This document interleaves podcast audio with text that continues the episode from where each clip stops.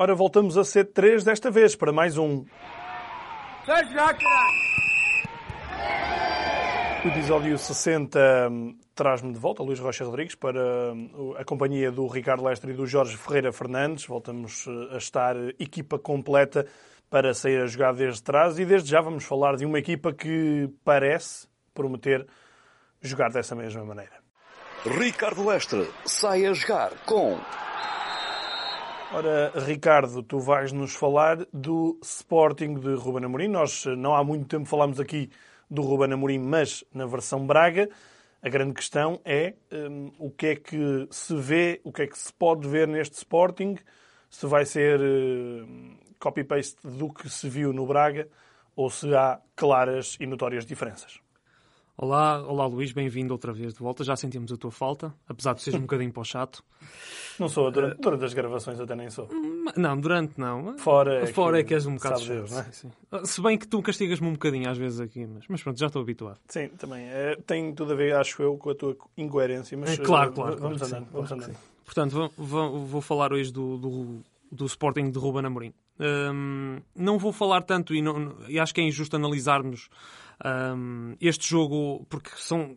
Amorim teve apenas dois dias para, para preparar este jogo. E é injusto Ah, porque e a é amostra não é, não é Exatamente. propriamente um jogo normal. Exatamente, era por aí também que eu ia pegar, porque foram apenas dois dias de trabalho, ainda não dá para ver basicamente nada. O jogo também não foi propício a, a- para estarmos aqui a efetuar uma análise rigorosa, porque o Aves teve dois expulsos logo aos 20 minutos e isso condicionou muito. Mas deu para tirar aqui algumas notas, desde logo o sistema de três defesas, porque Amorim teve muito sucesso no Braga quando, quando assumiu, implementou esse sistema de três defesas e de facto aqui no Sporting parece que a tendência é para manter. Ahm, gostei também ahm, da, da ousadia de Ruben Amorim. Neste caso, quando o Aves fica reduzido a nove jogadores, ele imediatamente retira Ristovski, que não ficou satisfeito, obviamente, com a substituição, para incluir Jovan, para dar mais profundidade ao, ao ataque do- do- no flanco direito. Isto porque do lado esquerdo há a Cunha, e a Cunha é um jogador com muita propensão ofensiva, ah, se calhar mais do que Ristovski. E gostei muito dessa decisão de Ruben Amorim. Nota-se que é um treinador que, que não olha a meios para atingir fins, é um, é um treinador que quer, tem. Portanto, ah, no final também, eu também gostei da, da resposta, em quem manda é ele, e o Ristovski pode ficar muito bem chateado com isso. Ah, mas, ah, por outro lado, também deu para perceber aqui que Hum, Gonzalo Plata acho que vai ter um papel importante neste, neste Sporting. É um jogador que hum, nos últimos jogos até tinha vindo a estar em crescendo. Aí contra o Boa Vista recentemente, ainda com Silas, realizou uma exibição muito interessante. E acho que com Ruben Amorim, Plata tem tudo para, para explodir de vez. Acho que é um jogador à imagem do. faz-me lembrar muito. é, Obviamente com as devidas diferenças, mas faz-me lembrar Trincampo, que é, é, é assim esguio, é um jogador eh, com muita técnica, é um jogador muito que se incorpora facilmente no ataque. Uh, para além de um talento inegável que tem. Um, e depois há aqui uma questão que é um, os centrais, porque parece-me que, e tem-se falado muito da, da possibilidade de Eduardo Quaresma subir agora com Ruben Amorim neste jogo, obviamente porque, por causa da preparação, eles até já tinham avisado que, que os jovens iriam entrar com tempo e neste jogo seria muito difícil.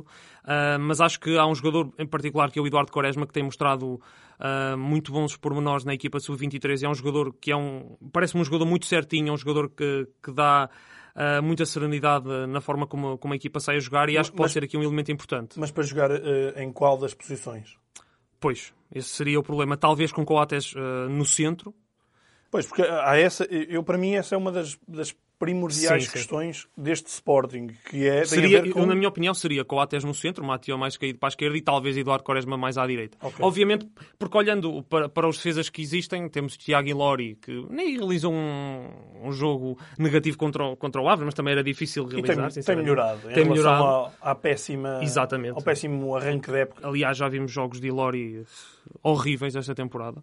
Ah, e depois há Luís Neto. Luís Neto ah, tem sofrido algumas lesões e depois é um jogador também muito inconstante. Não é o Luís Neto que, que nós conhecíamos de, de- de- tempos passados, porque é um jogador mais certinho, mas esta época tem evidenciado algumas dificuldades. Obviamente que o momento e, e a forma como o Sporting joga também não beneficia isso, mas, mas parece-me que Eduardo Quaresma pode dar aqui um salto.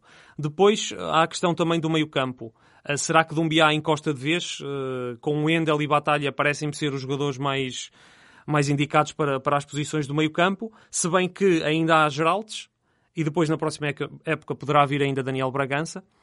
Uh, e no ataque, com Sporar, obviamente, com, em posição de destaque. Não sei se o Sporting vai avançar para, no próximo ano para a contratação de um avançado, é bem provável que o faça, mas parece-me que esta equipa está longe de, de, de, ser a equipa idealizada por Ruben Amorim, acho que vai, vão haver muitas mexidas uh, na próxima temporada.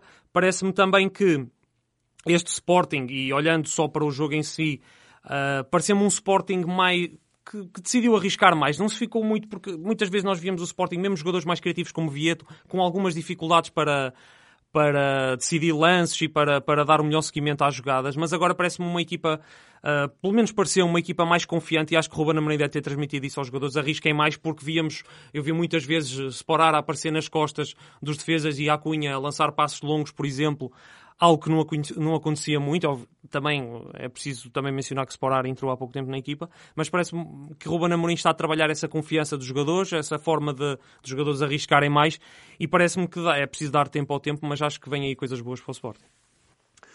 Ora bem, hum, em relação a isto, eu, eu acho que, e também para, para introduzirmos o Jorge aqui na conversa, Jorge, hum, eu olho para este Sporting, para este primeiro desenho do, do Ruben Amorim, que não é um desenho definitivo, uh, mas que em relação ao que falta jogar desta época é um desenho muito próximo daquilo que vai ser o Sporting. Um, e eu vejo aqui um potencial com uma reticência que tem a ver com o lado esquerdo. Parece-me que o lado esquerdo, se estiver, um, se estes jogadores estiverem em pleno, é um lado esquerdo que pode claramente fazer muito mais moça e pode ser o grande motor de, deste Sporting. Porquê? Uh, na saída, Jeremy Mathieu, que é o melhor central do Sporting com bola, mas é ele a própria reticência. Uh, e ele sai ao intervalo, não, não, terá a ver também com a condição física, porque Sim. ele vinha de lesão e há aqui muitas dúvidas em relação ao Mathieu. Mesmo se ele continua na próxima época. Exatamente, nomeadamente se ele continua a jogar ou se vai mesmo pendurar as chuteiras, porque é um jogador com alguns problemas físicos. Uh, mas, em condições normais, temos o Matia, depois temos um Acunha, que também é dos melhores jogadores de Sporting, e ainda um Vieto, que pode complementar aqui muito bem com, uh, com o Acunha, e ainda o Vendel, que é um jogador que também rapidamente aparece ali. Uh, tu estás a rir por causa da imagem do, do Vendel, obviamente. Uh, mas, uh, aliás, é pela esquerda que o Vendel faz o cruzamento sim, para o gol. Uh, portanto, aquele lado esquerdo pareceu muito mais bem oleado do que o lado direito. O lado direito precisa claramente de de outra pujança e acho que não é de todo, não tem as mesmas soluções do, Desculpa interromper-te, mas acho que o Borja uh, terá mais sucesso com o Amorim, talvez a central. Eu acho que ele na, na ala esquerda não Não, não, não, isso não. Isso de certeza absoluta que não, acho que não. Uh, mas o Borja só terá espaço se o Matia uh, encostar.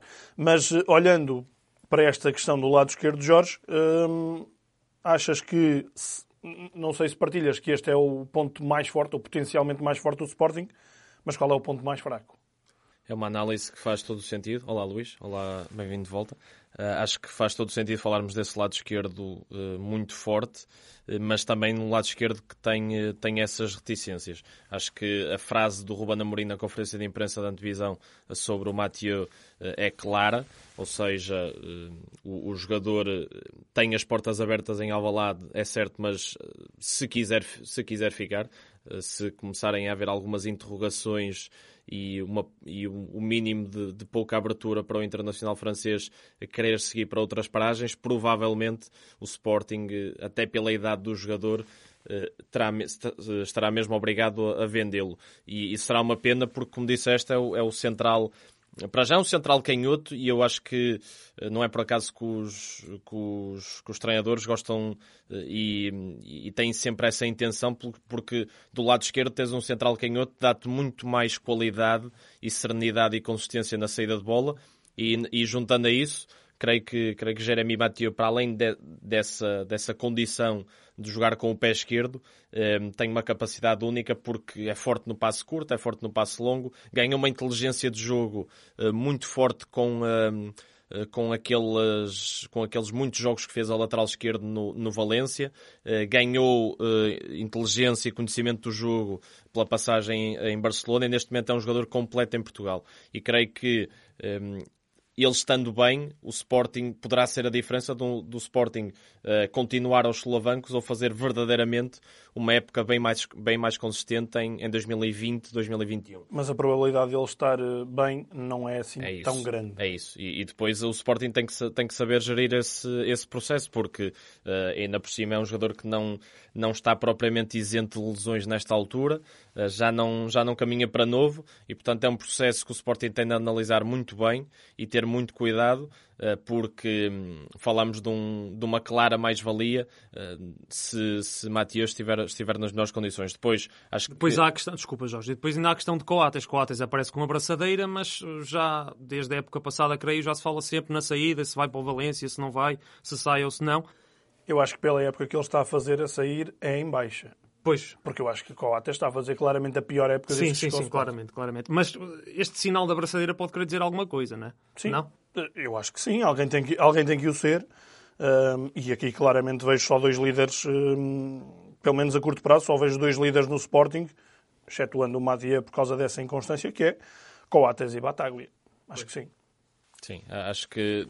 E, e o Sporting também terá, terá um, um grande problema na próxima época que é hum, saber as posições em que, tem, em que tem de apostar, porque as notícias apontam para que os Leões eh, tenham algum investimento, mas não para muitas posições. E terá que haver um critério muito grande, e aí vou mais, indireto, mais diretamente à tua pergunta, porque eu acho que hum, há posições aqui que poderão claramente receber, receber os jogadores. Desde logo o lado direito, e, não, e, e o Sporting provavelmente nesta segunda fase da época vai, vai alternando entre Ristovski e, hum, e Jovem Cabral. Uh, e, uh, e numa altura em que, por exemplo, um jogador como Ricardo Gaio é, é associado ao Sporting, uh, tenho poucas dúvidas que Gaio, neste sistema, nesta função, naquilo que Ruben Amorim pede, pede a, pede ao, jogador que ocupa aquela posição, dá muito mais garantias do que, do que Ristovski um, ou do que o próprio Giovanni Cabral, que é um jogador que poderá ter mais oportunidades. Ou do que Rosier, não é? Ou do que o próprio Rosier, que até eu acho que uh, entre jogar do lado direito do meio campo ou do lado direito, sendo o central do lado direito, se calhar até se poderá proteger mais jogando mais, jogando mais atrás.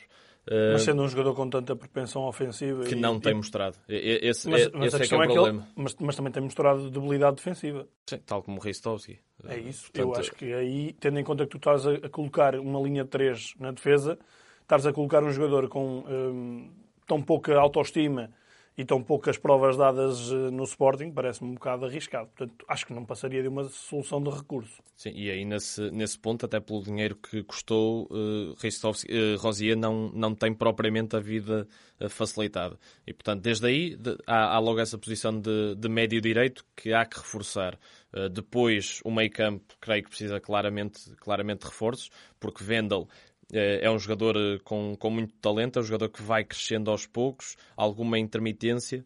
Um, creio que poderá ser ele uh, o motor deste, deste duplo, deste duplo uh, pivô do meio campo dos Leões com Ruben Amorim a curto e a médio prazo, mas, mas faltam essencialmente mais opções e, e Rodrigo Bataglia não me parece que seja a melhor uh, opção para, para a posição de médio mais para a posição de médio mais, mais recuado. Mas vem Palhinha. Pois, vem Palhinha. Entre Batalha e Palhinha. E, e, é, e, é, mais um exemplo em que um jogador neste momento do Sporting de Braga e trabalhado por Ruben Amorim, na minha opinião, daria, daria mais soluções à equipa e, e teria um rendimento maior. E depois a questão do, do centra, dos centrais eh, é uma questão muito complexa, porque para além de, de Mathieu, há Coates, que é um dos poucos jogadores, apesar da má época, que o Sporting pode vender por algum dinheiro.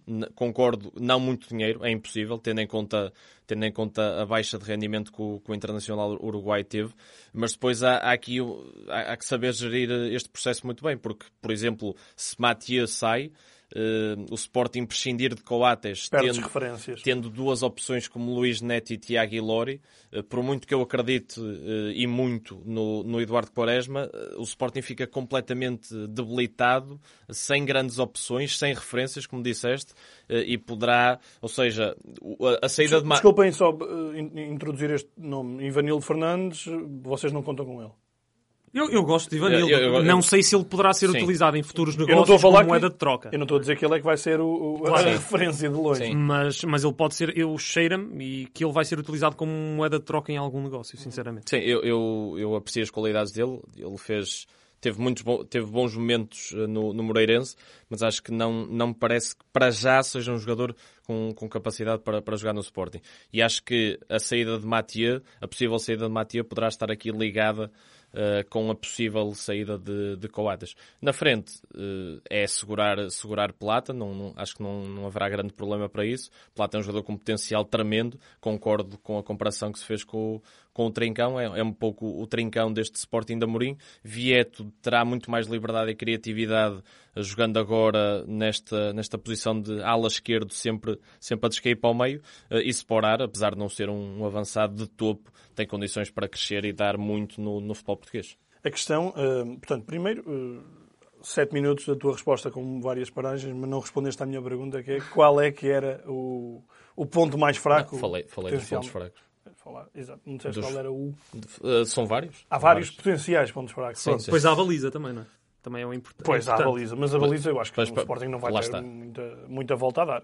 Eh, Vai, vai apostar em Maximiano, ponto final. Eu diria que sim. Sim. E vocês acham que não. não... Acho que não vai recuperar Não, Renan. não eu digo isto, E acho uma que investida Renan, no mercado. uma acho que Renan é um guarda-redes razoável. E para Sim, um guarda-redes razoável, acho que vale mais eh, tu Mas não há, aqui não há possibilidade de ir ao mercado, por exemplo? É a tal questão do Sporting, Sporting não, poder, altura- não pois. poder atacar todos os lugares. É, e há pois. lugares muito mais. muito mais nece- necessários. Concordo. Os tais vários pontos fracos que Sim. eu enunciei. Há E aqui um- respondi à pergunta, Há aqui claramente. um, um aspecto, há aqui um aspecto importante, Ricardo, para tu retomares aqui a, a palavra. Há pouco falaste do Daniel Bragança, que é um jogador que, além de ter dado uma entrevista ao 0-0 há uma Sim, semana, e por isso aproveita a publicidade, mas eh, fora isso, tu falaste nele e há muita esperança em Alvalade que ele seja recuperado e que ele seja quase uma espécie de desculpem o exagero, mas João Félix no Sporting em termos de eh, potencial e em termos de, de- da capacidade que ele terá para jogar e entrar de caras e, e- e dar acrescento à equipa. Aonde neste sistema? Pois. É isso que eu te pergunto. Pois Porque aí- a questão é, eh, tu, tu estás falaste, dele, completamente- falaste dele para o meio campo e eu não estou de todo a ver que ele possa ser um dos dois elementos do meio campo. Concordo, concordo em absoluto com o que estás a dizer. Porque Ele se nós olharmos. mais um Vieto. Sim, mas, mas Daniel Bragança não tem pedalada para, para, para jogar nesse, nesse tipo de posição, não, Então não me parece. A questão é, neste ia quatro- falar... neste e- 3-4-3, Pois, eu ia falar precisamente nisso. Uh, Olhando para aquilo que foi o Braga da Mourinho, com um Palhinha, um médio mais de contenção, mais, de, mais defensivo, e um Francésio que era quase como um box-to-box, que Certo. aparecia muitas vezes na área, talvez, e obviamente que isto não estou a falar uh, uma ciência exata, mas Bragança poderia ser o Fran Sérgio, ou seja, uh, mas com mais responsabilidades ofensivas do que defensivas. Agora, Então, e Vendel? acabaria... E Vendel? Pois, exatamente, há esse, há esse problema. Não, depois. eu- Assim sendo, Daniel Bragança não é Tem um jogador para alguém. entrar de caras. Claro, há- tem que sair alguém. Agora, que Daniel Bragança tem muita qualidade, tem, mas a verdade é que, e o Sporting tem sido ah, quase perito ne- nesse tipo de questões. Temos o caso do Francisco Geraldes, que é um jogador a que muitos lhe apontam um potencial tremendo e tem, tem sentido imensas dificuldades para conquistar um lugar, tem sido emprestado, ah, mesmo nos empréstimos não tem sido feliz, em Alvalade não tem sido feliz e Bragança pode-lhe acontecer a mesma coisa. Não, não está livre disso, que é, um, que é um jogador com muita qualidade, é, mas claro que sim, eu percebo a tua pergunta e pode ter muitas dificuldades para entrar no 11, sim. Jorge, tu que sei eu, és um, um admirador dos dois, do Francisco Geraldes e também do Daniel Bragança. Quem é que tem mais capacidade para entrar neste, nesta equipa e onde? Eu acho que tem, pelo menos tenho é certeza, rápido. tenho, tenho certeza de uma coisa. Não me parece de todo que Daniel Bragança possa encaixar numa das duas posições da- das alas. Não tem. Não- te- exatamente, não tem perfil, não é? até- Atenção, até- das até- alas, calma, porque os alas nesta altura são os dois laterais. São, é o, a Os alas extremos. Vem- sempre ao meio. Não é aí. Estás a falar que ele não encaixa onde jogaram desta vez o Vieto e o, Exatamente. e o Plata. São os, extremos. os extremos interiores, para, para, para deixar eh, claro. Não me parece. Até, até pode ter características no seu jogo, mas não tem, eh, não tem grande conhecimento dessa posição. Ou seja, é um jogador que, a- que a minha ideia que eu tenho dele é que alternou sempre entre o 6 e o 8 e no máximo a posição 10. Mas nos últimos meses e no último ano e meio, que que é ele, quando ele apareceu uh, mais na ribalta, eu sempre o vi muito mais com características de 6 e de 8. E aí poderá ser uma discussão interessante. Desde logo, não me parece que, um, que um, trazer o, o, o uh, o, o nome do, do, João Félix e fazer esse tipo de comparações uh, pode ser perigoso. Ou seja, eu, é, eu não estou, a comparar formas de jogar. Eu, eu estava a comparar uh, expectativas, talento, é? as expectativas que existiam, porque são as mesmas praticamente sim. as que existem em Alvalade que existiam na Luz em relação ao João Félix. Uh, e o João Félix Sim. apareceu. Não, não jogam da mesma maneira. Não jo... O João Félix é um jogador que joga muito na última linha do adversário e o Daniel Bragança nem por isso. Uh, não estou uh, a comparar Sim, isso. Mas eu estou a comparar em termos de, da expectativa que existe em relação aos adeptos. Também, creio, desculpa, posso estar enganado, mas também há muita expectativa em torno do Joelson, não é? que é Sim. dos jogadores mais, mais promissores da. Não é muito jovem. Sim, mas uh, eu, eu, eu, nem, eu nem ia contra, nem acho que nem ia contra a tua comparação. Eu vou mais é contra a, a própria expectativa dos adeptos claro. Que uh, até poderão uh, ter feito essa própria comparação em determinado momento. E acho que isso pode ser perigoso para o jogador colocarmos sempre como os jogadores mais jovens ao lado dos casos de maior sucesso. Acho que poderá haver, tem de haver algum cuidado, porque Daniel Bragança não tem sequer um jogo de Primeira Liga, tem um potencial tremendo e acho que a presença dele no, no plantel do Sporting é obrigatória. Acho que faz todo o sentido. É um jogador da formação, é um jogador que tenho a certeza que, que adora o clube, que não, não implica a saída de nenhum dos, dos elementos atuais, daria mais qualidade, ehm, seria uma boa opção para os dois lugares. Qual o melhor lugar? Acho que ele tem, tem mais apetência para jogar mais recuado na posição 6, mas concordo, acho que via, via mais uns metros mais, mais adiantado, porque não me parece que ele tenha o conhecimento do jogo e as responsabilidades defensivas e a, e a, e a consistência eh, para, para jogar como médio mais recuado e ter um jogador ainda mais ofensivo ao, ao lado dele. Ou seja, para terminar, se fosse hoje, tu metias Daniel Bragança com quem ao lado? Com se, se hoje, se, se, hoje Daniel Bragança estivesse no plantel do Sporting, acho que. Não, não, e contando também com o regresso de Palhinha. Com o regresso Palhinha. Uh, caso Palhinhas esteja ao melhor nível na próxima época, acho que o melhor meio campo do Sporting, para começar, será sempre Palhinha e Vendel. Caso não, não, não entrem mais jogadores. E depois Daniel Bragança poderá ser lançado aos poucos e depois poderá roubar ou não a titularidade ao Vendel portanto, discordou de ti, Ricardo, eh, ao dizer que ele não entra de caras no 11. Uh, eh, e parece-me que é essa a conclusão de um Sporting que realmente daria pano para mangas. Temos muita coisa para, para falar em relação a, a esta equipa e às expectativas. Uh, coloco uma, um assunto final que é, uh, e se calhar começo eu por aí, o discurso de Ruben Amorim. Parece-me um discurso muito bom. eu, eu, em relação a a todo este processo, à questão dos 10 milhões e tudo, e tudo isso, aquela apresentação. Uh, e, mais uma vez, o Frederico Varandas uh, um pouco a meter os pés pelas mãos na, na, na apresentação. Uh, eu arrisco-me arrisco a dizer que está aqui um, uma excelente e talvez a melhor solução para o Sporting e acho que foi uma grande cartada, apesar do preço muito alto que o Sporting pagou ao Braga. Que é um grande risco. E é um grande risco. Mas, como eu expliquei uh, a ti, Ricardo, na Exatamente. semana passada, eu acho que uh, foi a solução em que o Sporting se arrisca a chegar mais longe, ou se arrisca a chegar em relação às possibilidades do, do, clube, calculando que Jorge Jesus, por exemplo, não pode voltar e que Jorge Jesus também tem, Jorge Jesus trabalha muito melhor com um, um grande investimento na equipa e o Sporting não lhe pode dar isso atualmente. Portanto, atendendo às condicionantes, atendendo às opções de mercado, parece-me que o Sporting fez aqui uma excelente opção, arriscada de certeza. O momento é terrível, é muito inconstante, é muito inseguro para o presidente, para os jogadores. Eh, há uma cisão total no clube, mas eh, em termos de potencial para o Sporting ter sucesso, parece-me que o Ruben Amorim foi uma excelente cartada, podendo isto, claro, correr muito mal. Vocês uh, têm gostado do discurso do Ruben Amorim? Uh, sim, sim. Tu já, já o elogiaste? Sim.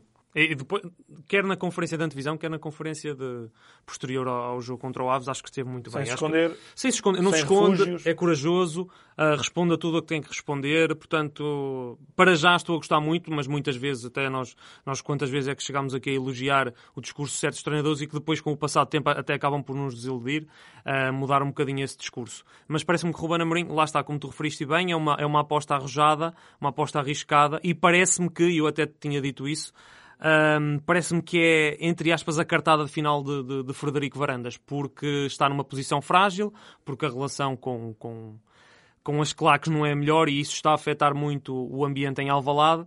Mas parece-me aqui que, que Frederico Varandas uh, fez all-in, apesar de ele ter dito que não fez all-in, eu creio que, que isto é um all-in financeiro e desportivo, completamente.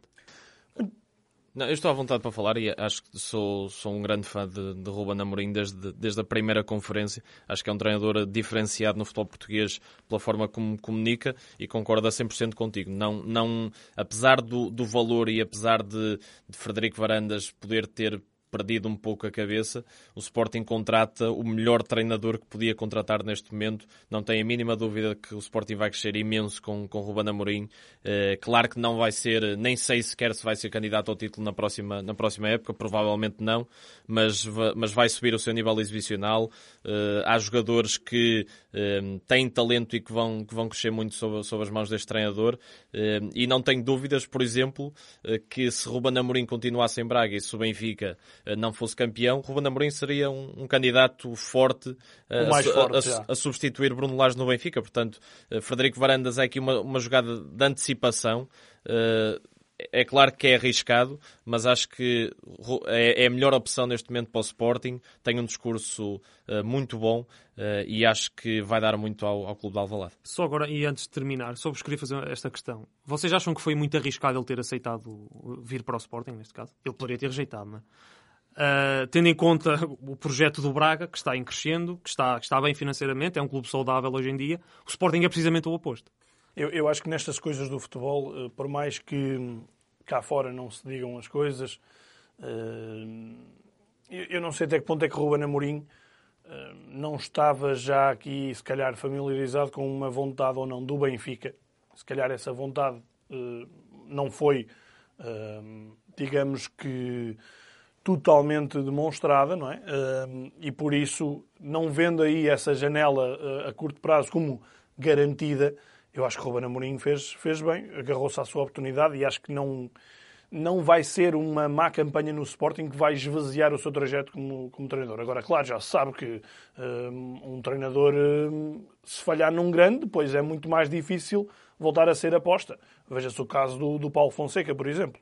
Uh, mas uh, também há outros casos em que as coisas não correram bem e eles voltaram a ser apostas. Uh, por isso, enfim, eu percebo, eu percebo a decisão do Ruben Amorim e acho que a decisão dele também demonstra que, por mais que estejamos a ver anos após anos o Sporting na lama, um, o Sporting continua a ser um clube enorme, um clube gigante, e daí se perceber que tão facilmente, entre aspas, este facilmente, o Ruben Amorim aceitou este, este desafio. Está terminado. Vamos para o Minuto CR.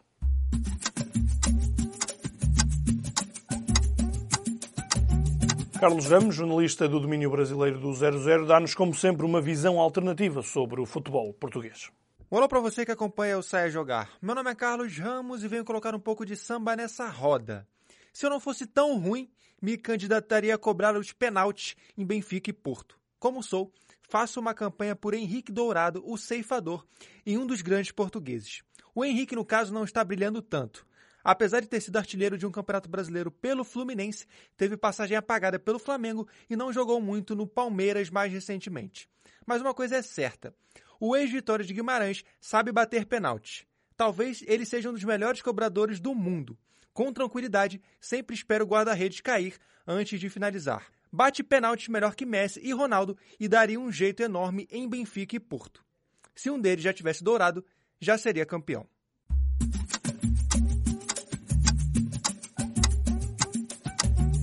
Carlos Ramos a, a fazer aqui lembrar um, um, velho conhecido do futebol português, o Henrique Dourado, que jogou no Vitória uh, e que está agora perdido na, na, China. O ano passado teve emprestado ao Palmeiras, fez quatro jogos, zero golos, mas atenção, ele desde que saiu do, do Vitória, na altura jogou cá em 2015, 2016, desde aí já chegou a ser mesmo o melhor marcador do Brasileirão, por isso teve o melhor, teve o pior e não sei se não encaixava bem nesta altura num dos grandes que efetivamente Benfica e Porto têm sido um absoluto desastre desde a marca dos 11 metros.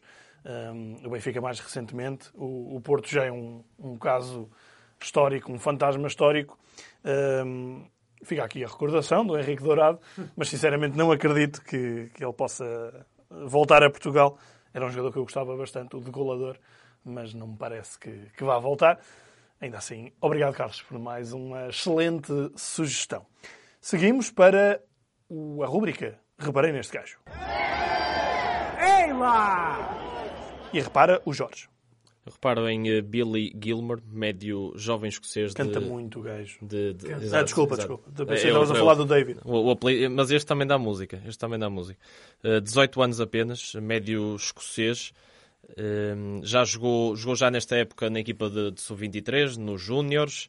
Uh, portanto, já percorreu do Chelsea, do Chelsea já percorreu todas, todas as etapas de, de, formação e Frank Lampard, como tem sido o hábito nesta época, não teve problemas, deu-lhe uma oportunidade e a verdade é que o rendimento deste, deste jovem centrocampista nestes primeiros dois jogos tem, tem impressionado todo, todo o futebol inglês. Foi melhor jogador em campo contra o uh, Liverpool e foi melhor jogador em campo contra o Everton.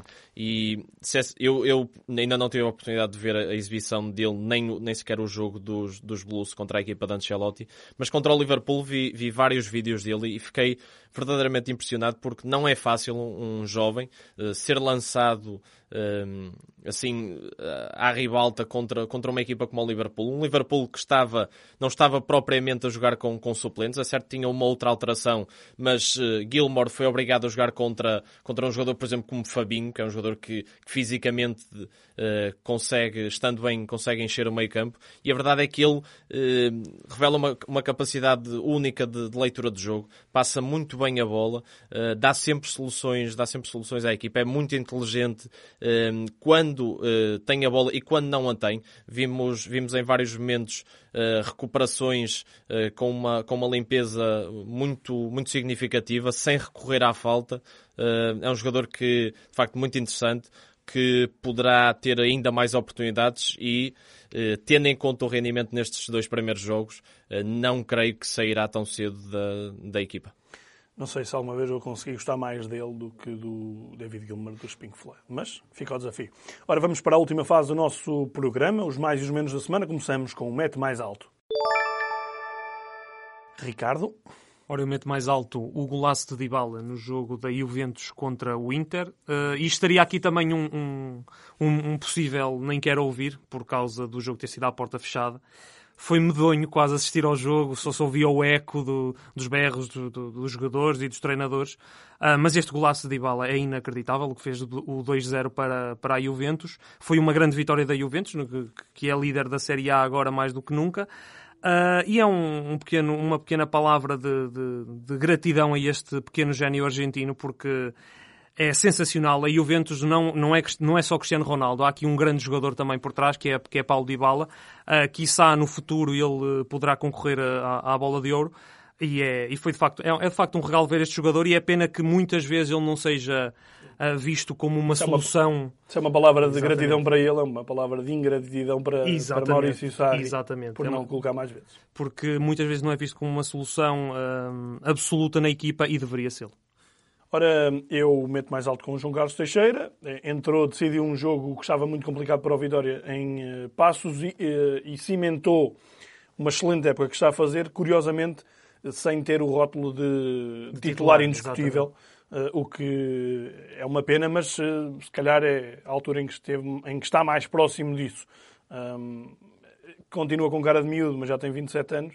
É um jogador de quem sempre se esperou muito e que não, não o rendeu mas uh, se calhar com o Ivieira está a ter o melhor rendimento, pelo menos que me lembre, dos jogos que, que vou vendo. E já, desculpa, já é o melhor marcador da equipa. Sim, no, No- campeonato. no campeonato. Quantos- quantos gols? Seis gols. Seis gols. Tem- o Bruno Duarte tem cinco e o Davidson também cinco. Ora, Jorge? Eu meto mais alto o Bruno Fernandes. É, é difícil ainda perceber se este, se, este, Manche- se o crescimento deste Manchester United é mais do, traba- do bom trabalho de Solskjaer, que tem sido feito na- nas últimas jornadas, ou de uma entrada absolutamente em, em grande do, do internacional português. Bruno Fernandes está, está a encantar Old Trafford. Eh, os adeptos estão, estão rendidos ao, ao talento deste, deste jogador, que no meio campo tem impressionado, e eu tenho lido e, visto várias análises sobre isso. É, é impressionante como o Bruno Fernandes chega a um, a um colosso. É verdade que num mau momento e é capaz de fazer tudo no meio campo. É capaz de assistir no último terço, é capaz de marcar, marca penaltis, marca livres e não tem assistido para o gol de Martial. Eh, não tem problemas em baixar no terreno, em ditar os, os tempos de jogo da, da equipa. Eh, é um faz-tudo no meio campo, é um talento enorme do, do futebol português. eh, e tem eu, eu tudo. diria que ele está, está a ter um processo de continuidade. Sim, e É, tem- Já basicamente era o que ele tinha no, no Sporting. É verdade, é verdade. e, te- e tem tudo para, para ser figura do, de um Manchester United que pelo menos agora parece mais competitivo e pronto a lutar por um lugar de- na Liga dos Campeões. Aliás, só, só um pequeno pormenor. E a assistência que ele faz para o Martial é impressionante. Ele faz o gesto, pica-lhe a bola. Sim. Espetáculo. Eu- Espetacular. A parte que eu mais gostei dele no jogo foi mesmo mandar calar o o Guardiola. O Guardiola. Maravilhoso. Ora, vamos para o Nem Quero Ouvir. Ricardo? Ora, eu nem quero ouvir o futebol português isto em termos de qualidade, porque se calhar foi infelicidade eh, minha, porque fui eh, assistir a dois jogos, em trabalho, obviamente. Uh, fui assistir a um Rio Ave Belenenses e a um Tondela Boa Vista, e tenho a dizer, isto não é propriamente novo, mas uh, o futebol português anda mesmo, mesmo a sentir dificuldades, porque foram dois espetáculos paupérrimos. Uh, se no primeiro jogo em Vila do Conde o Rio Ave tentou, tentou, tentou, mas não conseguiu ultrapassar a barreira do, do Belenenses, e a verdade é que também não criou tantos remates assim, ainda que a superioridade tenha sido notória. Este jogo do, do Tondela com Boa Vista uh, foi enfadonho outra vez, uh, poucas oportunidades, Uh, jogos muito mortos e eu até comentei com o Jorge e, e com, o restante, com a restante malta daqui que é, capaz, é, é bem capaz de, de, na segunda liga haver mais jogos uh, jogos mais competitivos e jogos mais emocionantes que muitos da primeira liga uh, e é preciso colocar a mão na consciência porque assim não vamos lá. Ora, o meu uh, nem quero ouvir desta semana é o Real Madrid e realmente houve aqui uma altura que até fui um bocado rasgado porque tinha dito, tinha feito mal aí as contas, como uma vez que falámos, uh, já nem me lembro, do Barcelona, do Setien, quando falámos do Barcelona, do Setien, eu falei aqui do Real Madrid e na altura disse que achava que o Barcelona poderia ser campeão, embora não acreditasse muito no Setien, porque uh, achava que o Real Madrid era mais uh, propício a perder pontos nos jogos teoricamente menos difíceis, sendo que em Espanha não há, os jogos são bastante complicados. Ora, aqui está um exemplo que o Real Madrid, depois daquele balão enorme de oxigênio que encheu ao vencer o, o clássico, esvaziou logo a seguir em Sevilha, numa derrota frente ao, ao Betis, que um, deixa... A um, um, um dos piores Betis dos últimos sim, anos. Sim, sim, o Betis está, está... O Betis de há 3 ou 4 anos, em que andava ali ele está para não descer, e de facto... Enfim, o que é que... não dá para perceber, não é? Não dá para perceber. E, e, assim, de certeza que o Real Madrid não vai voltar a ser campeão, que é realmente o grande objetivo. E vamos lá ver como é que vai ser na, na Champions, mas eu diria que em condições normais já vai ficar pelo caminho. Uh, portanto, este Real Madrid não consegue uh, ser constante depois de, se calhar, do jogo que deixou mais em apoteose os adeptos desde a saída do Cristiano Ronaldo. Agora voltou tudo ao normal. Ora, um, Jorge. Tu já picaste Pep Guardiola, agora vou, vou picar o outro lado, vou picar o José Mourinho e pico com tristeza porque, porque gosto, gosto muito dos, dos dois, apesar de, serem, apesar de serem muito diferentes. Mas a verdade é que o Tottenham, como finalista da, da Champions, como uma equipa com qualidade, apesar das lesões, não pode entrar no terreno do Burnley com cinco centrais. uh, Tanganga, Davidson Sanchez, Eric Dyer, Alderweireld e Vertonghen uma decisão muito que coloca em causa neste momento um, o, o, estatuto de José Mourinho. É um treinador que não, não está a viver tempos fáceis no Tottenham. Não creio que seja a melhor decisão já colocar em causa e, e pensar numa saída, numa, numa, saída a curto prazo. Acho que, acho que Mourinho precisa, precisa de tempo. Agora, convém não tomar, não tomar este tipo de decisões porque o Tottenham conseguiu uma posição importante no, no futebol inglês uh, e a ideia que dá é que com o português, depois de um início bom, uh, vai, vai começando a, a, andar para trás. E depois parece que é o discurso. O discurso é sempre o mesmo. É por causa das lesões, estamos muito afetados pelas Sim. lesões e é sempre o mesmo discurso. Sempre. É o velho Mourinho, não é? O velho Mourinho. Ora, e nós uh, damos por terminado este programa com mais 30 minutos e descontos de boa bola. Foi o programa 60. Para a semana cá estaremos outra vez. Até lá. Seja